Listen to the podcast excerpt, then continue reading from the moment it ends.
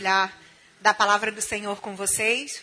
Ainda mais nesse mês festivo, eu tenho essa honra de ser a primeira pessoa a falar aqui no mês de aniversário da nossa igreja. Vamos orar então? Pai querido, graças te damos, Senhor, por mais um dia de vida mais um dia de vida, Senhor, que temos o privilégio de viver reconhecendo a tua presença, Senhor, reconhecendo os teus grandiosos feitos, reconhecendo a tua obra em nossas vidas. Obrigado, Pai, obrigado por essa alegria que é podermos caminhar contigo, declararmos, Senhor, que confiamos em ti, que o nosso futuro, que a nossa vida, ela está nas tuas mãos. E nesse momento, Senhor, eu te peço que o Senhor possa trazer luz à nossa mente, ao nosso coração, através da leitura da Sua palavra, através daquilo, Deus, que o Senhor quer ministrar aos nossos corações, nas nossas vidas, Senhor, para que possamos sair daqui não apenas como ouvintes, mas também como praticantes, Senhor, e que isso possa fazer a diferença nas nossas vidas, na vida da nossa comunidade de fé, e mais do que isso, que faça a diferença na sociedade na qual nós vivemos. Nós te louvamos, Pai, por tudo que tu é e te pedimos, Deus, é, ser conosco nessa manhã. Vem nesse lugar, toca, Deus, nos nossos corações. Faz a obra, Senhor, que só o teu Santo Espírito pode fazer em nós e através de nós. Em nome de Jesus, amém. Bom, 25 anos da Igreja Presbiteriana do Recreio.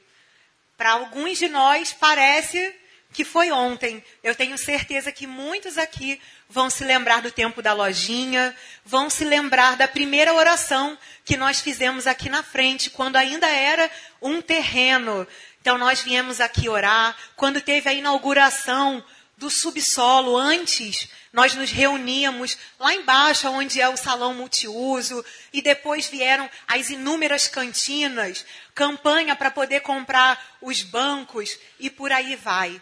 Mas a verdade é que em 25 anos nós estamos fazendo uma transição da juventude para a fase adulta. E nós precisamos então encarar os desafios que vêm com essa nossa nova fase. Cada nova fase, cada nova fase da vida, ela traz consigo novos desafios. E nada melhor do que estar ancorado na palavra do Senhor para poder conseguir caminhar firme, para poder caminhar seguro, para poder é, percorrer o caminho para o qual o Senhor nos, nos designou. E que a gente possa fazer isso sem perder a vitalidade, sem perder a alegria, sem perder aquilo que são as nossas características enquanto igreja. A igreja vai crescendo, vão chegando pessoas novas, não importa se você está aqui desde como a gente brinca, desde a fundação do mundo, desde a lojinha, ou se você está aqui hoje pela primeira vez, se você é um visitante, você já faz parte dessa história, você tem algo a contribuir, você está aqui conosco, rendendo louvores ao Senhor. Nós fazemos parte da igreja. A igreja, ela é feita de gente, é feita por mim e é feita por você. Por isso que nós vamos, então, meditar na palavra do Senhor para que a gente possa aplicar a palavra nas nossas vidas e que isso venha transbordar na nossa coletividade, que isso venha transbordar na nossa vida como igreja. Isso é lindo da, da, da igreja de Cristo, do corpo do qual nós fazemos parte. A história da igreja e a história, da, e a história das nossas vidas, elas vão se entrelaçando. É aqui nesse ambiente comum que nós muitas vezes choramos quando estamos passando por dificuldade e alguém vem e nos dá um abraço e a gente vem aqui na frente e ora também é aqui que a gente canta bem alto quando a gente está alegre. É aqui que a gente compartilha com os nossos irmãos a nossa vida. Muitos de nós batizamos os nossos filhos. Alguns tiveram a oportunidade de ver os seus filhos crescerem aqui. Então é assim é a história da igreja. Ela se entrelaça com a história das nossas vidas. E glória a Deus por isso. Que você permaneça assim, com a história da sua vida se entrelaçando com a história da vida dessa igreja. Que isso possa ser bênção para você, como tem sido bênção para mim. Que seja essa bênção pessoal, mas também algo que é comunitário. Vamos meditar então na palavra do Senhor. Eu vou ler com vocês o Salmo 126, que é um salmo bastante conhecido. Inclusive, eu estava conversando com o Diego, que é, faz a letra de uma música que a gente cantou muitíssimo na nossa igreja no, no começo. Traz muito, traz boas memórias para aqueles que são mais antigos. Eu lembro muito da gente cantar esse, esse hino quando a gente mudou para cá, quando a gente saiu da lojinha e veio para essa igreja. Foi um hino que a gente cantou com muita alegria. E ele diz assim: é o cântico de romagem. Quando o Senhor restaurou a sorte de Sião, ficamos como quem sonha. Então a nossa boca se encheu de riso e a nossa língua de júbilo. Então, entre as nações se dizia: grandes coisas o Senhor tem feito por eles. Com efeito, grandes coisas fez o Senhor por nós. Por isso estamos alegres. Restaura, Senhor, a nossa sorte, como as torrentes no Neguebe. Os que com lágrimas semeiam, com júbilo ceifarão. Quem sai andando e chorando, enquanto semeia, voltará com júbilo, trazendo os seus feixes. Por quantas fases nós passamos ao longo da nossa vida? O povo de Deus havia sido escravo no Egito, peregrino no deserto. Depois, eles foram donos, proprietários da famosa terra prometida. Porém, pela sua insensatez, eles passaram 70 anos como exilados. E agora, no momento da história em que nós lemos aqui no Salmo 126, eles se viam livres para poder voltar então para a sua terra.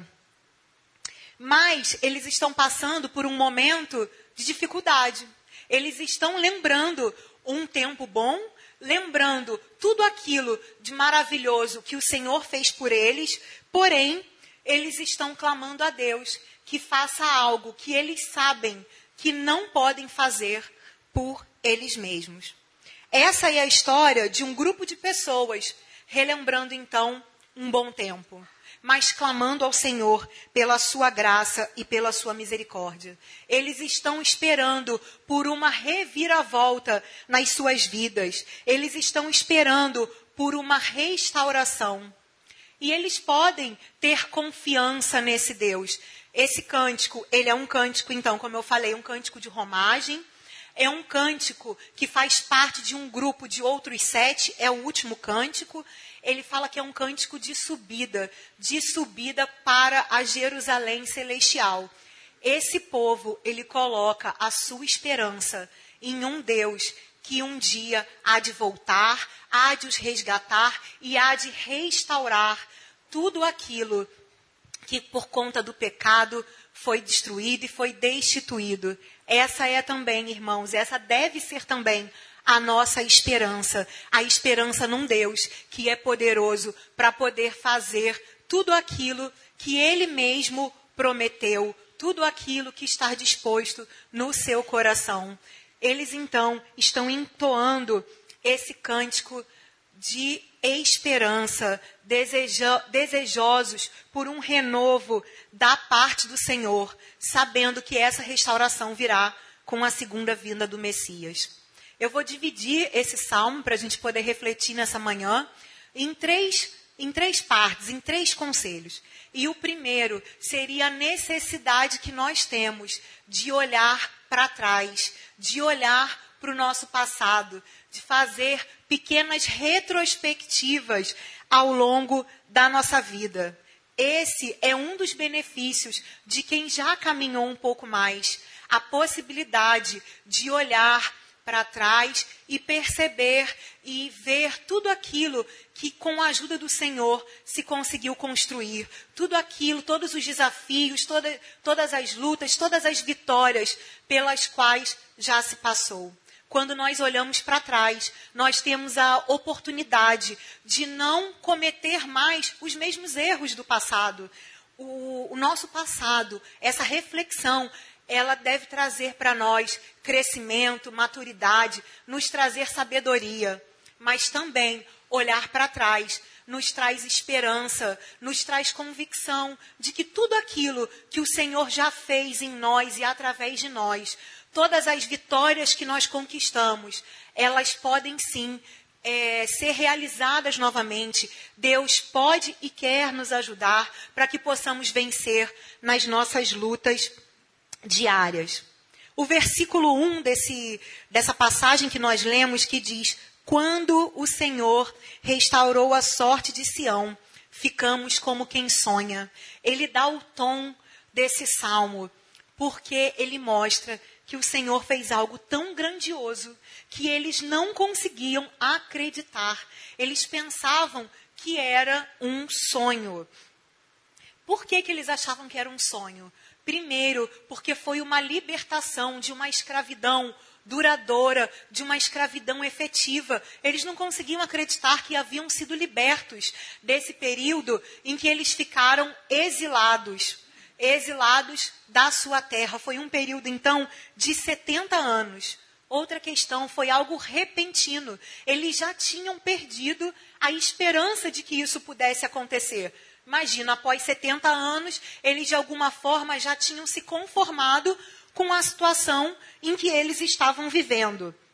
E a forma como essa libertação ocorreu. Foi algo admirável, foi algo que não, não teve uma intervenção humana, não foi nada que eles tivessem feito que ocasionou essa libertação. Foi a mão poderosa do Senhor que fez isso. Ao lembrar o que o Senhor fez, eles não, eles não conseguiam acreditar que era verdade. Mas não só era verdade, como foi uma libertação duradoura, uma libertação permanente. Olhar para trás é, deve nos fortalecer. No versículo 3, eles dizem: Com efeito, grandes coisas fez o Senhor por nós, por isso estamos alegres. Tem duas coisas aí para nós considerarmos com relação a essa gratidão deles. Primeiro, eles reconheciam que grandes coisas tinham sido feitas. Nós podemos olhar para trás na nossa vida. Se a gente for parar para pensar tudo que o Senhor já fez, a gente pode dizer grandes coisas o Senhor fez por nós. Nós conseguimos motivos para poder declarar isso individualmente e coletivamente como povo de Deus. Outra questão, eles reconhecem que quem fez essas grandes coisas foi o Senhor. Não foram eles, não foi Ciro, foi o Senhor. A libertação, ela veio das mãos do Senhor. São dois grandes motivos de gratidão. Olhar para trás, então, tem que nos trazer força para que a gente consiga avançar, para que a gente consiga prosseguir. Nós precisamos dessa força, nós precisamos de olhar para trás. Até porque o segundo, a segunda lição que nós podemos tirar desse salmo é a necessidade hoje de permanecermos trabalhando, de permanecermos atuando, de caminharmos, de seguirmos em frente. Olhar para trás é muito bom, mas nós não podemos ficar parados, apenas contemplando aquilo que o Senhor já fez. É preciso viver o hoje. É preciso que a gente encare os desafios, a realidade que está posta diante de nós. Era necessário para esse povo recomeçar ao retomar, ao regressarem do cativeiro após 70 anos, nesse período de exílio, outras pessoas já haviam é, tomado posse da terra. Tinham outros moradores, muito do que eles haviam construído havia sido destruído. Muitos perderam aquilo que tinham antes. Tinha muito trabalho que precisava ser feito. E no clamor do versículo 4, aonde eles dizem: Restaura, Senhor, a nossa sorte, como as torrentes no Negueb. Eles reconhecem não só que há muito trabalho a ser feito, mas que eles precisam, que eles contam com o auxílio do Senhor, porque eles sabem que sozinhos eles não vão conseguir efetuar esse trabalho. Irmãos, cada estação da vida, ela traz uma labuta apropriada. Cada dia traz consigo a necessidade de um trabalho diferente. E se nós formos considerar, então, o que está dizendo no versículo 5, os que com lágrimas semeiam, com júbilo ceifarão, e outras passagens da Bíblia que falam sobre plantar e colher, nós devemos pensar no seguinte: primeiro, precisa haver semeadura para que haja colheita. Se nós não plantarmos hoje, não tem como nós colhermos no futuro. É algo bem simples. Outro princípio: o que nós semeamos é aquilo que nós vamos colher. Nós precisamos pensar hoje no que nós temos plantado. Porque aquilo que nós plantarmos, certamente isso é o que colheremos no futuro. Há necessidade de plantar, há necessidade de atentar para o que se está plantando. E há também a ideia de que, na proporção em que nós semearmos, essa é a proporção em que nós colheremos. Quem semeia muito, colhe muito.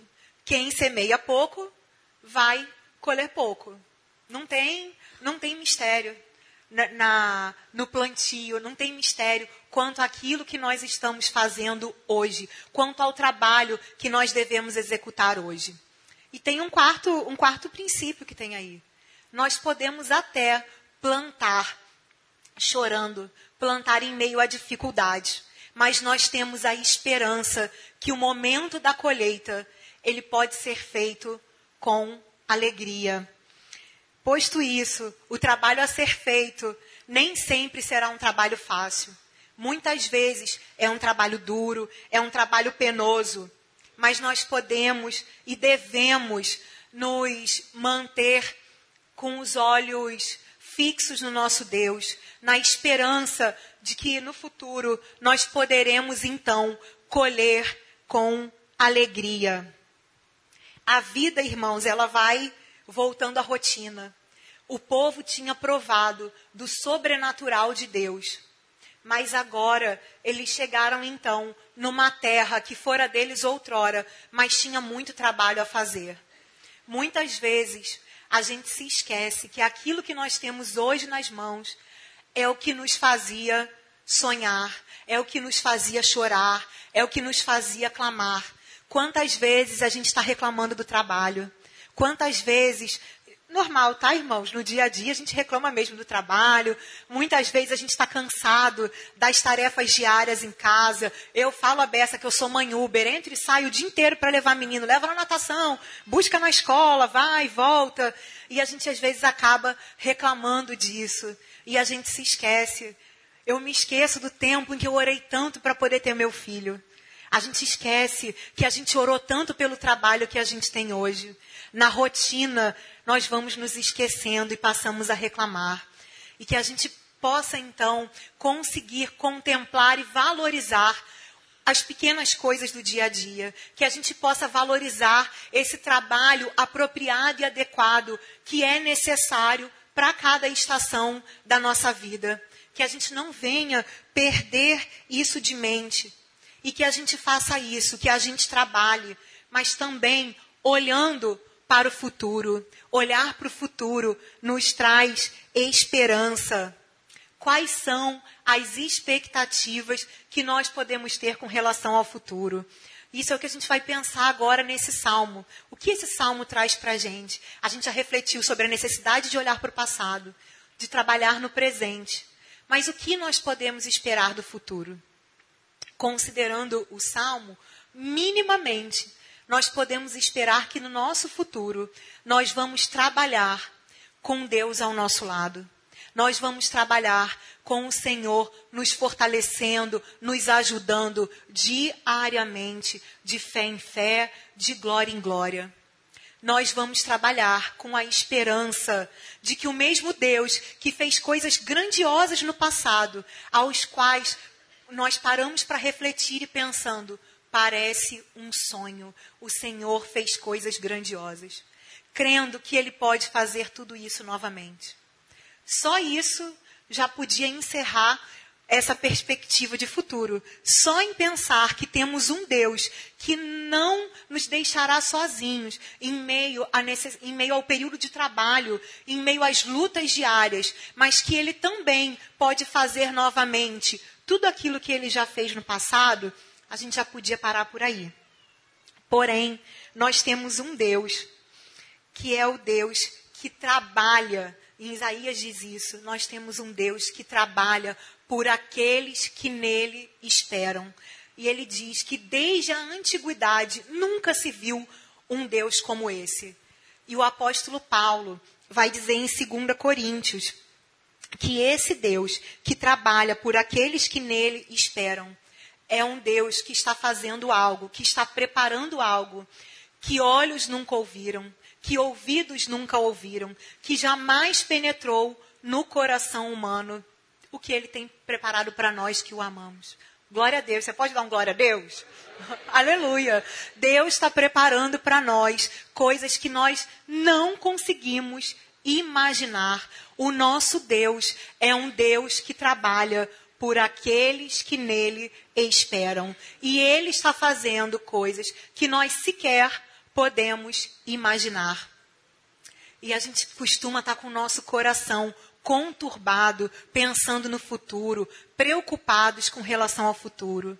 Em João 4 ele diz: Não se turbe o vosso coração. Jesus fala: crede em Deus, crede também em mim. Eu estou preparando para vocês um lugar. E ele vai voltar e ele vai nos receber para nos levar para esse lugar. Nós não conseguimos sequer imaginar tudo aquilo que ele tem feito. Nós já amamos essa vida aqui, com todos os seus desafios, com toda a maldade que muitas vezes nós contemplamos no mundo que nos cercam. Talvez você esteja desanimado, talvez você não esteja tão feliz com essa vida aqui. Meu irmão, há esperança para você hoje, nessa vida agora, e há esperança para você na vida futura também.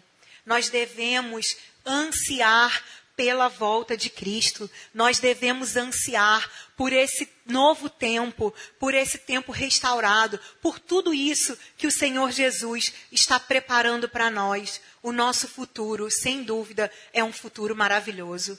Se hoje nós já vivemos, mesmo com as dificuldades, mesmo com os desafios, a gente já gosta dessa vida, imagina a vida restaurada, a vida que nos espera o povo de Israel, para a gente poder concluir essa reflexão, o povo de Israel, ele foi liberto.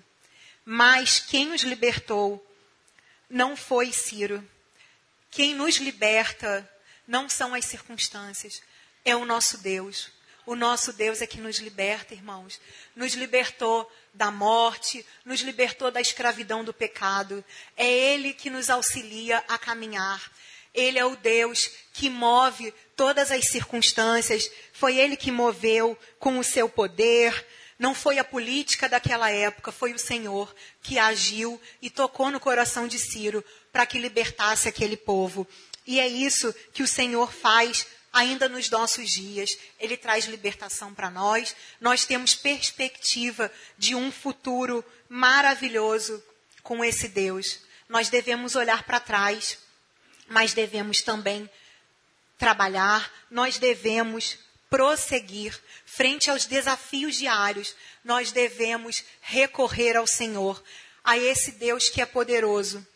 Quando nós estamos plantando algo, nós não temos como, como controlar todas as variáveis. Se vai chover, se vai fazer sol demais, se vai vir alguma grande tempestade, alguma praga na nossa plantação.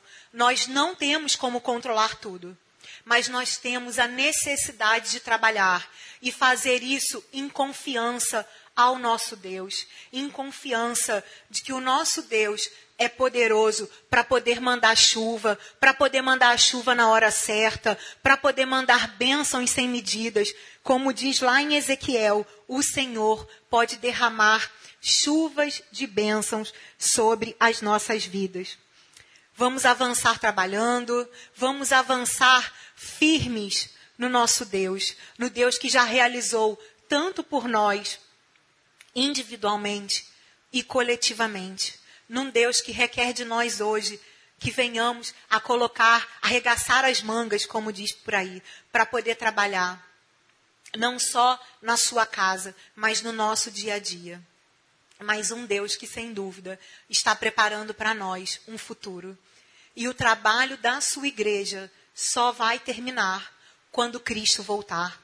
Que estejamos empenhados nessa obra, que estejamos empenhados em trabalhar, até que ele volte e para que ele volte, proclamando o seu nome em toda a terra, proclamando os grandes feitos do Senhor, para que em toda a terra possa se ouvir dizer: grandes coisas o Senhor fez por eles. Louvado seja o nome do Senhor. Vamos orar. Pai querido, graças te damos, Senhor, porque podemos parar para refletir sobre o tanto que o Senhor já fez na vida de cada um de nós. Louvado seja o teu nome, Deus, porque o maior milagre, Senhor, o maior presente que o Senhor operou foi a nossa salvação, foi a mudança de vida, Deus, foi a oportunidade, a possibilidade de sermos transformados por Ti, de caminharmos uma nova vida, Senhor, contigo. Obrigado por tão grande privilégio, por tão grande amor. Obrigado, Senhor, por tudo aquilo que o Senhor tem feito. Nós te louvamos, Deus, nós te rendemos graça e nós reconhecemos, Pai, que tudo aquilo que somos e que temos é por causa da tua mão poderosa, que sem ti, Senhor, não estaríamos aonde estamos hoje. Mas, Pai, também reconhecemos que precisamos do Senhor, precisamos da Sua ajuda, precisamos da Sua graça, da Sua misericórdia, da Sua força, do Seu renovo, Deus, para que possamos prosseguir, para que possamos prosseguir rumo ao alvo, para que possamos trilhar a caminhada que nos está sendo proposta, Deus. Queremos, Pai, trabalhar, queremos render, é, ter uma vida rendida diante do Teu altar, Senhor. Uma vida, Pai, consagrada ao Senhor, Pai, uma vida de santidade. Ajuda-nos, Deus, hoje, no trabalho que está posto diante de nós. E nós desde já te agradecemos e te louvamos, Deus, porque podemos depositar em Ti, Senhor, a nossa esperança, Pai. Que tudo aquilo, Senhor, que nós não temos o controle, Pai, nós colocamos diante do Teu altar, clamando ao Senhor, restaura, Pai, a nossa sorte, como as correntes do Negueb, Deus. Faz de novo, Deus. Faz algo maravilhoso. Muda, Deus, a nossa sorte, a nossa história. Tem misericórdia daqueles que estão passando por lutas severas, por desafios, Deus. Por problemas de saúde, por problemas no lar. Restaura, Senhor, a sorte do teu povo. Restaura. E que aqueles que estão no momento de alegria possam dar a mão aos seus irmãos, mostrando a eles que algo bom o Senhor há de fazer, que o Senhor está preparando um lugar para nós. Que venhamos a ansiar, Deus, pela vinda de Cristo, pela vida futura também. Muito obrigado, Deus, porque a vida aqui é maravilhosa. Mas melhor ainda vai ser morar contigo, melhor ainda vai poder ser contemplar o Senhor face a face, ir para um lugar onde não há mais pranto, choro, angústia ou dor. Poder viver com o Senhor. Obrigado, Deus, porque sabemos que não merecemos mas o teu amor nos alcançou. Louvado seja o teu nome. E que o Senhor nos ajude também, Deus, como igreja, para que possamos fazer com que o teu reino possa resplandecer na terra onde vivemos. Em nome de Jesus, Pai. Amém.